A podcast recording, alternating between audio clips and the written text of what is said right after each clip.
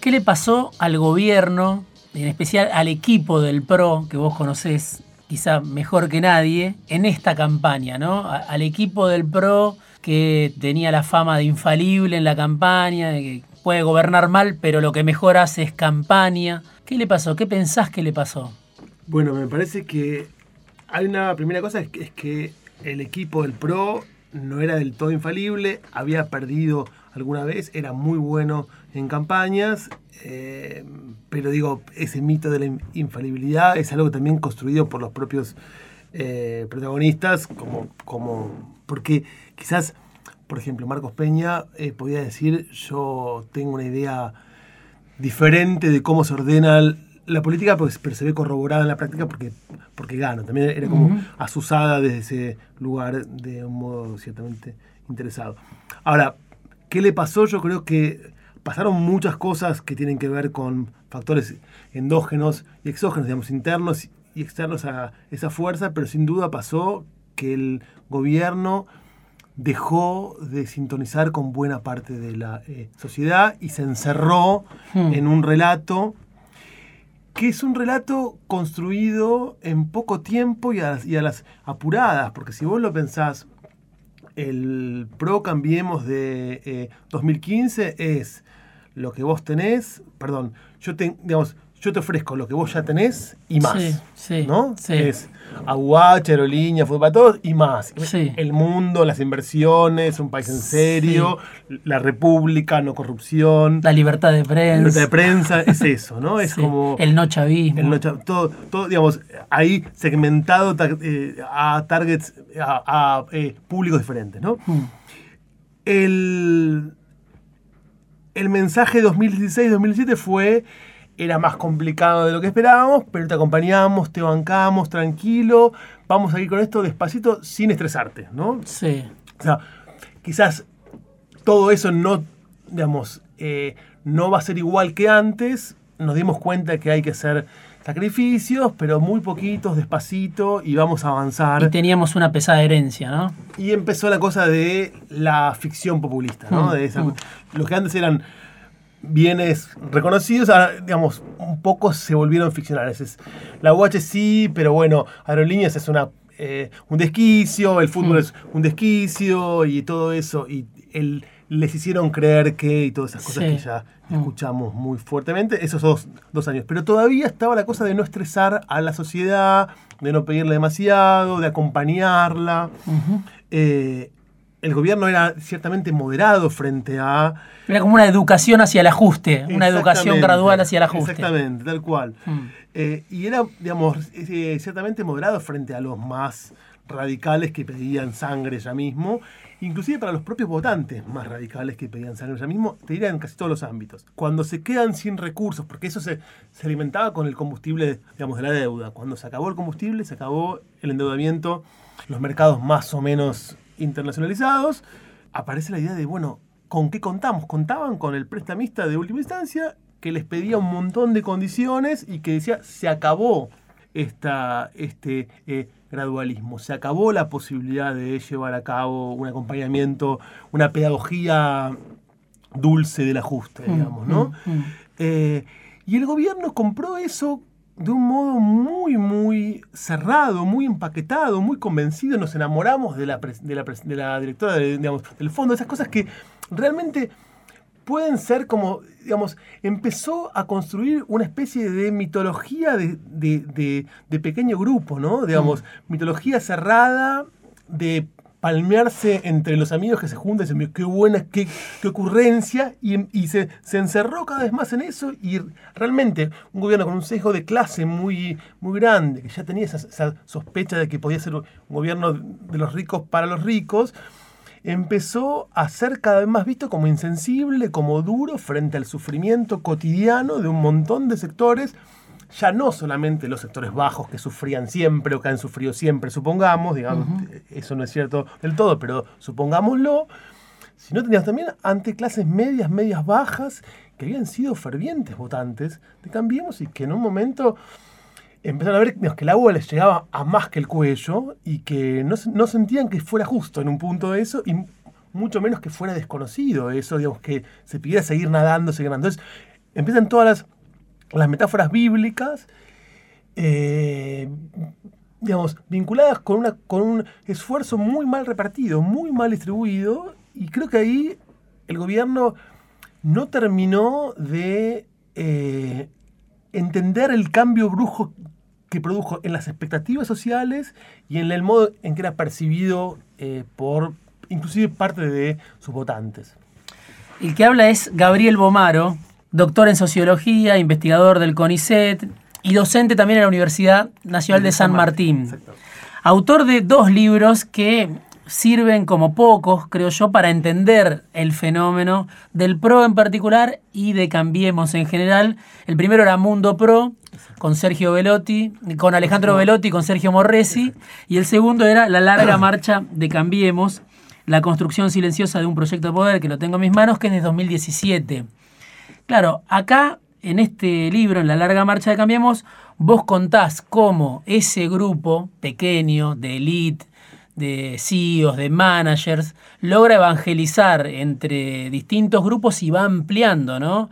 El proyecto del PRO va sumando con fundaciones, eh, con CEOs, con gente del sector privado que da el salto a la política, va sumando un proyecto que empieza a tener cada vez más carne y que después se da una política también con los sectores populares. Ese es el gran salto, bueno, que explica el Cambiemos de 2015, pero creo yo más incluso el triunfo de 2017, como lo que parecía una consolidación. Ahora esto es una especie de cachetazo, ¿no? Para ese proyecto.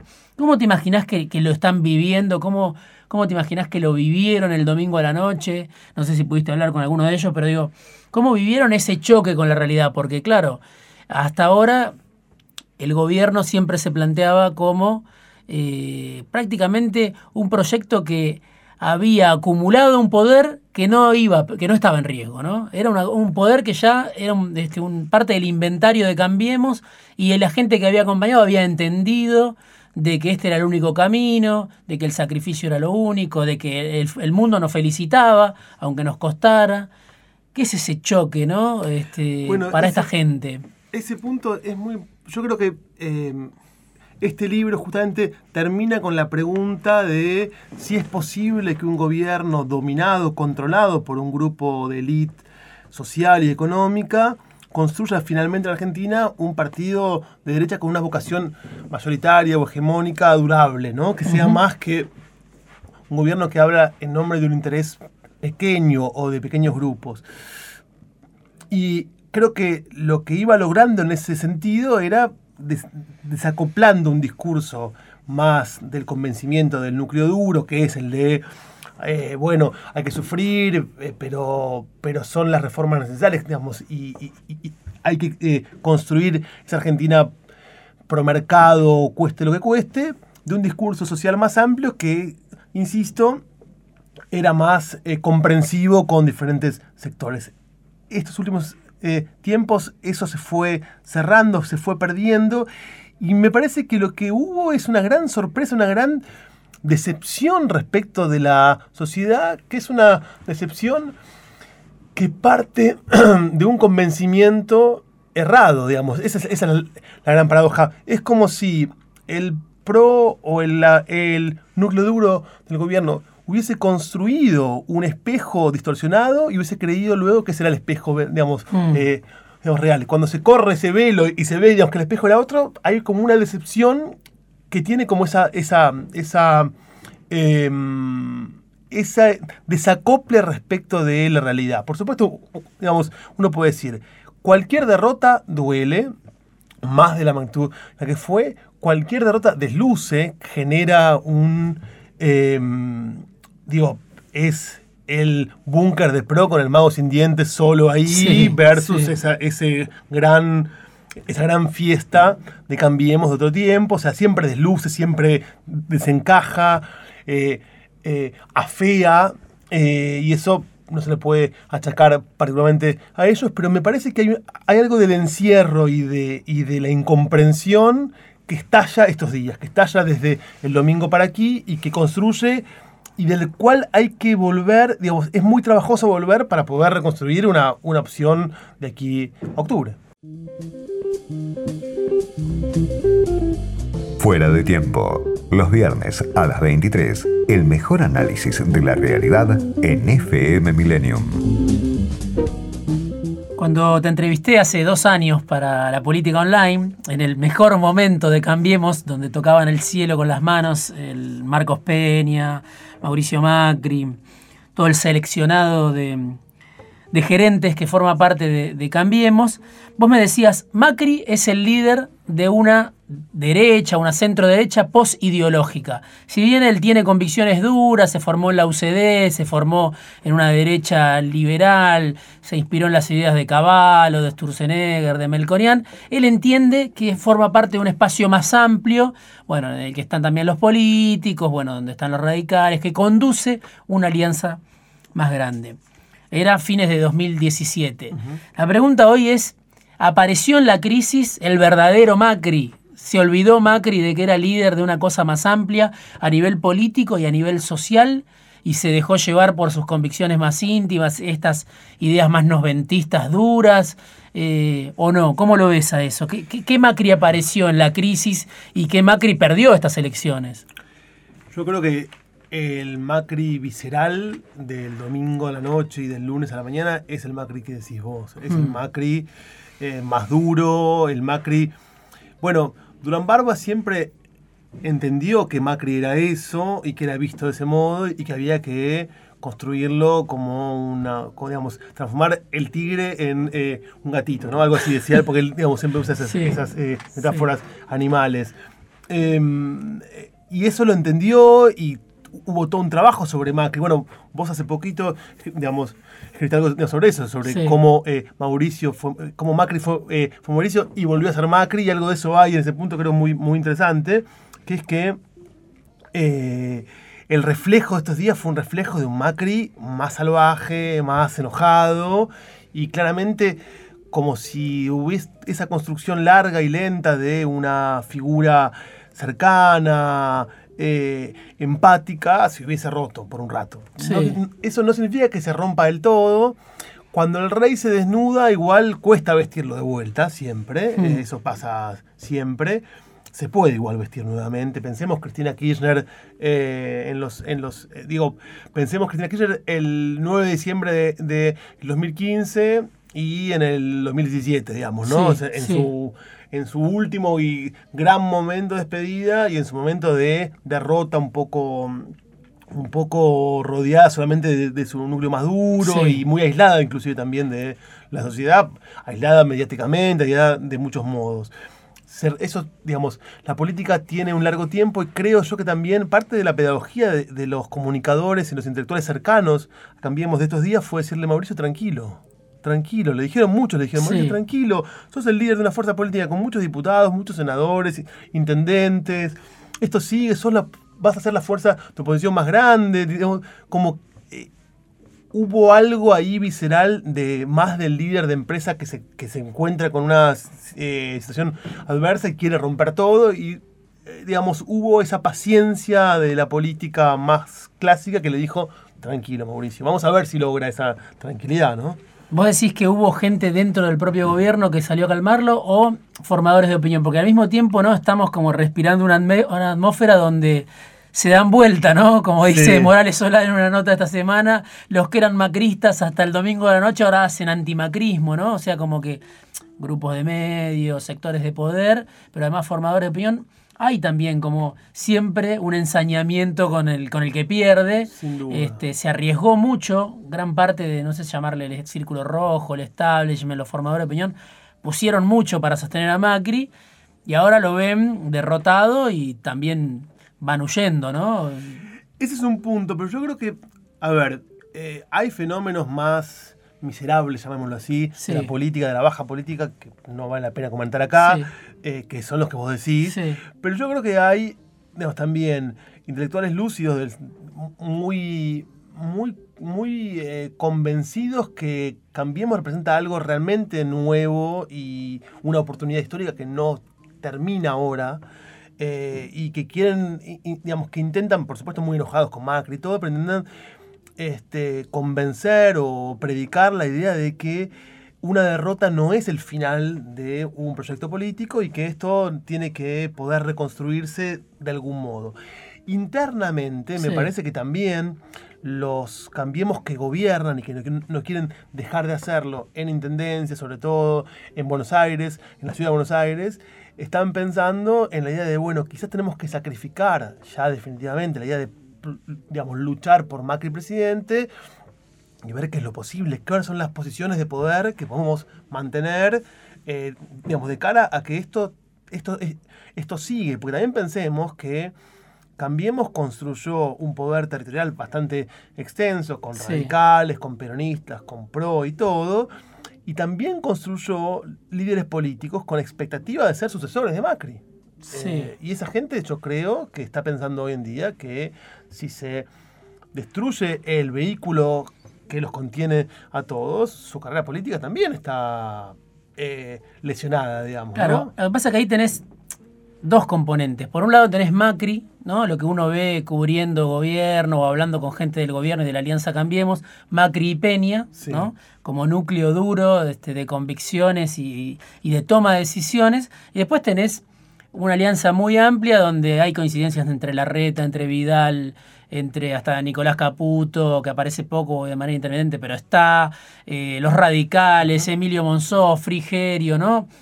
hasta Martín Lustó, todo ese espacio que está ahí pululando, pero en una segunda línea, seguramente piensa que si Macri pierde esta elección en octubre otra vez y termina su gobierno con este balance que es de tres años de recesión, un balance muy negativo, inflación por las nubes, etc., el anti-kirchnerismo, la alianza Cambiemos se reconstituye de otra manera, ¿no? Con Macri afuera. Si bien es una elección, pero no lo veo a Macri como líder. Vos sí lo ves a Macri en un futuro perdiendo esta elección por un resultado similar, o un poco más angosto o un poco más amplio. ¿Lo ves a Macri al frente de Cambiemos en la oposición o lo ves corrido? Es un punto complicado de pensar hoy en día, muy influidos además por, este shock de los, últimos días y muy incierto respecto de cómo va a terminar el gobierno también, ¿no? Digo, hay ahí dos puntos. Una vez cuánto va a ser su score en, eh, digamos, en octubre y qué pasa con la economía y con la, con el, con, el, con la gobernabilidad social de estos meses. Eh, pero digamos lo siguiente, Macri triunfador en octubre, en otro escenario, en otro momento, asumía el 10 de diciembre como Pato Rengo, ¿no? Sí. Asumía ya con la sombra de los quienes querían sucederlo después. O sea que ya asumían una situación compleja en la que ya iba, e, era el líder en parte, pero, pero tenía jugadores que ya se, se largaban a la carrera con el, con el modo particular en que funciona Pro, que es muy centralizado, muy homogéneo, muy coordinado, pero ya había indicios de que María Eugenia Vidal, la reta, digo, pensando dentro del espacio Pro, sin, irnos más afuera, ya había indicios de que ellos querían jugar con un armado un poco diferente. Yo digo, creo que dentro de Pro, sin irse más afuera, convive la pulsión más, eh, eh, digamos, épica de Marcos Peña y de Macri y de un sector más, eh, peñista de renovar la política y cambiar todo, y un sector más conservador que, que que se imagina más a PRO como un partido conservador eh, popular con rasgos peronistas, con rasgos, digo, que recupere algo del, viejo conservadurismo, del viejo neoliberalismo, pero con una pata conservador popular fuerte.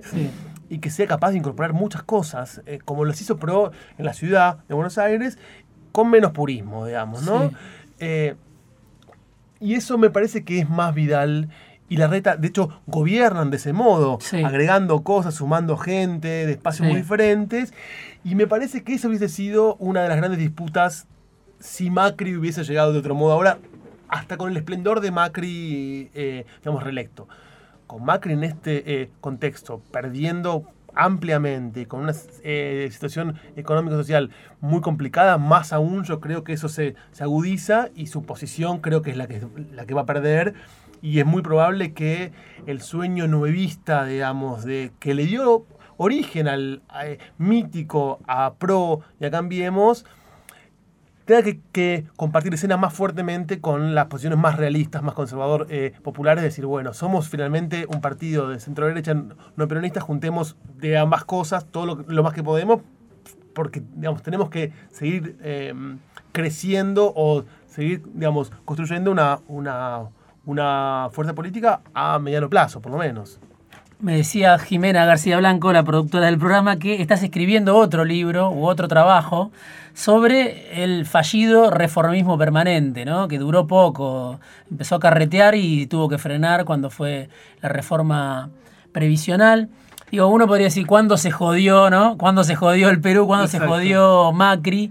¿Cuándo se jodió, jodió el PRO? Cambiemos, que fue ese diciembre de 2017, a poco de de tener ese baño de legitimidad, de ser plebiscitado. ¿Qué, ¿Qué, podés decir de eso? ¿Qué importancia tuvo? ¿Por qué fracasó cuando se suponía que estaba con mayor potencial y mayor fuerza? Bueno, lo que nosotros decimos en el libro, eh, que estamos pensando con una colega, Mariana Genet, que estamos pensando juntos y, y empezando a escribir, pero los argumentos que tenemos tienen que ver con que hubo escasez, digamos, además de impericia sin duda económica en muchos casos, de malas decisiones de política en eh, muchos otros, hubo escasez de recursos en, dos áreas fundamentales, que es tener una, una coalición política poco cohesionada en, los momentos en los que había que avanzar con las reformas, digo, ahí siempre hubo un radical o un acarrió o alguien que diga, bueno, tanto no, un poquito menos, recortemos menos. Entonces, la reforma profesional es un caso muy claro de un gran costo político para una reforma que tuvo beneficios fiscales modestos, modestos para lo que podía haber tenido en una idea general y para el costo político que tuvo. Y de hecho están planteando que hace falta otra, la verdadera Al reforma. año y medio pensás eso, entonces claramente el gobierno gastó un montón de sus recursos políticos que apenas había, eh, digamos, eh, adquirido por un beneficio muy bajo. Y hubo otras tarifas, hubo, muchos momentos en los que no hubo una coalición homogénea, coordinada detrás de la idea de, bueno, vamos por todo o eh, vamos por las reformas que hacen falta, ¿no? Una segunda cosa que es muy importante y que es para otra charla larga es el apoyo de su de su, de su sector social core, de su núcleo, que son los empresarios, que son las altas, fue, una, fue un apoyo, te diría, muy descoordinado, muy, muy individual, poco organizado y poco consecuente. Tiene que ver con el modo en que en Argentina la clase empresaria actúa de ese modo descoordinado, individualista, particularista, digamos, no hay como en otros países, como en Chile, digo, digamos, siempre hablamos de, Chile, bueno, en Chile hay una clase empresaria muy coordinada, muy homogénea, que trabaja conjuntamente con sus partidos, que, digamos, que los considera sus partidos.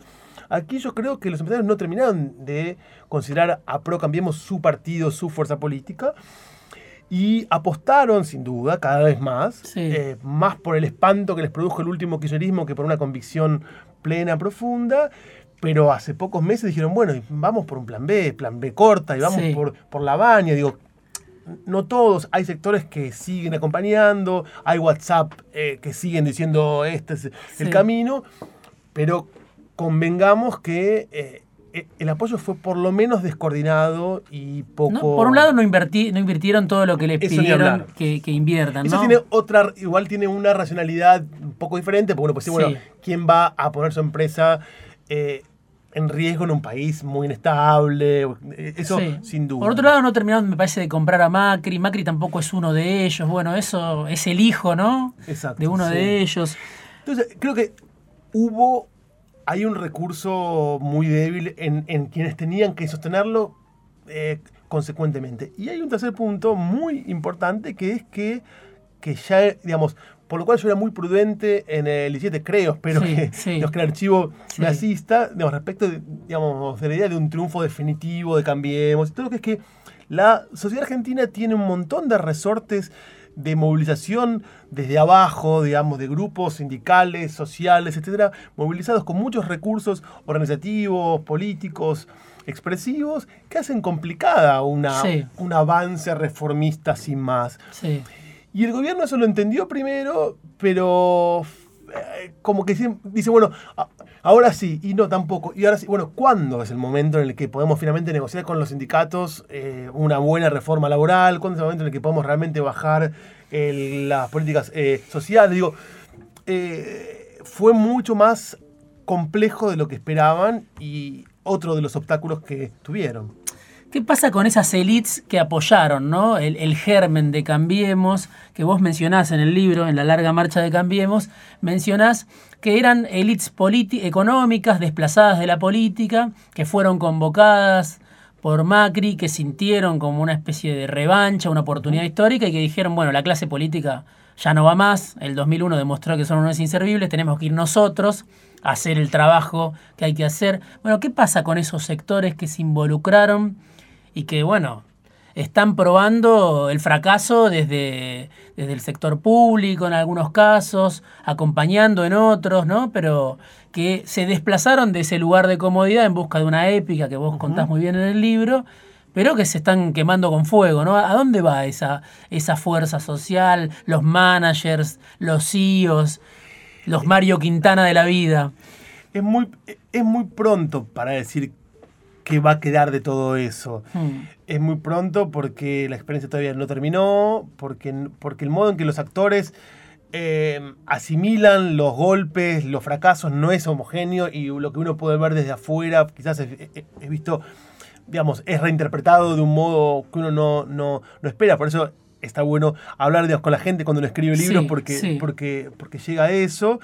Em, pero lo que sí yo te digo es que objetivamente constituye un fracaso ese proyecto. Me parece que lo que hay sí es una idea de em, eh, ese, ese desprecio por la clase, porque finalmente los que triunfan, la oposición, no es exactamente eso, pero es también una revancha de los políticos más puros, digamos, ¿no? Alberto Fernández, Sergio Massa, Cristina Kirchner, son políticos. Los más jóvenes de la Cámara son políticos. Guado Pedro es un político, digamos, ¿no? No, no, digamos, no tiene una épica de gente que viene del éxito privado, que estaba tomándose un, un daiquiri no sé dónde, y que dijo, no, yo voy a dejar todo por la patria. Entonces, eh, bueno, habría que, digamos, es objetivamente hubo ahí una más dificultad de la esperada, hubo más problemas, más obstáculos y probablemente hay que ver cuánto de eso es procesado como un enojo hacia la propia clase, hacia no nos acompañaron, y cuánto es expresado como una decepción de este país no lo eh, arregla nadie, digo, ya está eh, más, más, más retraimiento. ¿Y cuánto es no? Bueno, sigamos, ¿no? Porque uno dice, eh, Mario Quintana siguió trabajando, claramente no visiblemente, Lopetegui, digamos, igual, siguieron trabajando, digamos, dijeron, bueno, nos fue mal, nos echaron, nos culparon de cosas, yo me voy a mi casa y se van hmm. todos al hmm. diablo, digamos, ¿no? O sea, hay también una resiliencia en esos actores. En la, insisto, en la derrota es más fácil abufonarlos, ¿no? Como transformarlos, digamos, ridiculizarlos. Pero yo creo que hay una resiliencia en muchos de ellos eh, y un convencimiento de que tarde o temprano esto va. Digo, em, hay algo, hay esa, esa dimensión más ideológica religiosa de la política por izquierda y por derecha produce resiliencia. esa idea más más mineralista de que va a llegar el momento finalmente, ¿no? Va a llegar alguna vez. Claro. Yo lo que pienso es que el momento era este, ese es el problema, ¿no? Es probable. que se esperó mucho para un proyecto como el de Macri, de Cambiemos, pero bueno, es parte de, la discusión y se, y, se verá también. Escribiste en La Nación esta semana una nota que se llama Sueños Rotos, y ahí me quedo con, con dos o tres cositas que mencionás. Una es, ¿cómo te imaginás en el caso de que Fernández ratifique esto en octubre, de que sea efectivamente el próximo presidente, la relación entre el mundo de los negocios que vos mencionás y el kirchnerismo que había sido leído eso, según vos decís, como una desviación imperdonable del peronismo. ¿Vuelve otra vez a eh, armarse algo, eh, algún tipo de alianza, algún tipo de vínculo que se pueda sobrellevar, digamos, entre los empresarios y el kirchnerismo, los empresarios y Alberto Fernández, los empresarios y el peronismo versión 2020. ¿Cómo lo ves a eso? Lo veo con, como un interrogante. Yo te diría aquí que hay, hay, dos cosas. Una es la de la diferencia entre la convivencia y eh, el entusiasmo, digamos, ¿no? A mí me parece que ya el domingo a la noche la mayor parte de los empresarios de este país empezó a ver cómo puede convivir con un futuro gobierno de eh, Fernández y Fernández, sin duda, porque tienen que hacerlo, porque eh, esta, otra vez la idea está un poco eh, el relato macrista que llegó, digamos, realmente a un punto un poco, a veces como de exageración cuasi ridícula de no ven que se van las inversiones. Digo, el empresariado argentino está acá. Cuando hundís inversión, la hundís por mucho tiempo, por décadas. Entonces digo, es difícil pensar que esa gente no está esperando o pensando cómo va a ser para convivir con un próximo gobierno, cuatro años por lo menos, eh, de un signo político inesperado y extraño y alejado. Eh, el tema es que, sin duda, el kirchnerismo en sus últimos cuatro años produjo una ruptura con esas élites. O sea, todo el empresariado con, con lo que estamos hablando para nuestro libro y con la gente con la que conversamos, es bastante unánime en plantear que hubo, tanto por el modo en que fueron tratados por el gobierno, por sus funcionarios, por las medidas, por las políticas y por un montón de cosas, hubo una ruptura bastante radical entre el kirchnerismo y el empresariado. Tanto es así que cuando Cristina Kirchner aparecía como futura posible candidata el año pasado, empezó a ver públicamente, digamos, eh, muchos intentos de recomponer con empresariado y era muy difícil, digamos. Parecía muy complejo. Alberto Fernández abre una puerta nueva, ¿no?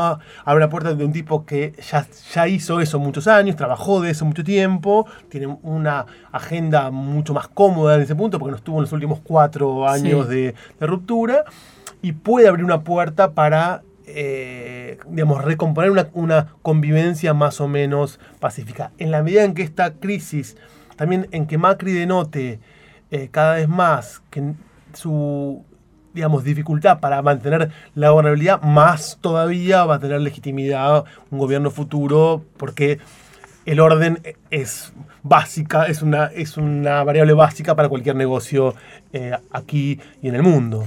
Me estoy quedando sin tiempo, pero te pregunto por la polarización, ¿no? que habíamos mencionado, creo, fuera de aire.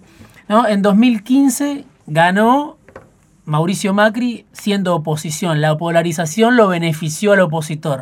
Ahora pareciera otra vez lo mismo, ¿no? Macri, Peña, Durán Barba eligieron al kirchnerismo para confrontar y estamos otra vez con un gobierno que va a la polarización y pierde. Vos lo mencionás de alguna manera en la nota de la Nación. ¿Hay algo así? ¿El que apuesta a la polarización pierde? ¿Es una casualidad? ¿Está desgastado el que, el que va, el que está en el poder? ¿Cómo lo ves a ese juego, no? Que, que tanto es agitado, la idea de polarizar, pero es un juego muy riesgoso, ¿no? Exacto. Yo creo que, que sí, que eh, desde el gobierno polarizar es problemático porque vos siempre tenés muchas más, te entran más balas, porque tenés más. Hmm. Eh, problemas en la gestión cotidiana, porque aparece, porque es complicado este país para eh, el gobierno, pero hay un punto que también pasó con el kirchnerismo respecto del macrismo, de Cambiemos además, y que pasa ahora, que es que también la polarización como, como estrategia discursiva termina siendo también una forma de distorsión del adversario y de la realidad muy grande. Lo que parece, lo que me es muy sorprendente ahora es que uno puede decir, está bien que para polarizar, para minimizar, para colocar, digamos, en un lugar marginal, el gobierno hable de kirchnerismo cuando habla del frente de todos. Pero eso no es, digamos, que crea realmente que es el kirchnerismo en sus análisis eh, más finos me preocupa un poco porque creo que, creo que están viendo mal las cosas, que no entendieron qué se armó ahí enfrente. Como tampoco lo entendía el kirchnerismo cuando miraba a Macri como un grupo solamente de este, niños bien de la ultraderecha o, de la derecha neoliberal, lo que sea, y no veían toda la complejidad que había digamos, armada en torno a PRO y a Cambiemos. Se nutre de una subestimación, ¿no? La polarización. Completa, completa, que puede ser inteligente en un momento, pero es cuando se introyecta genera muchas distorsiones.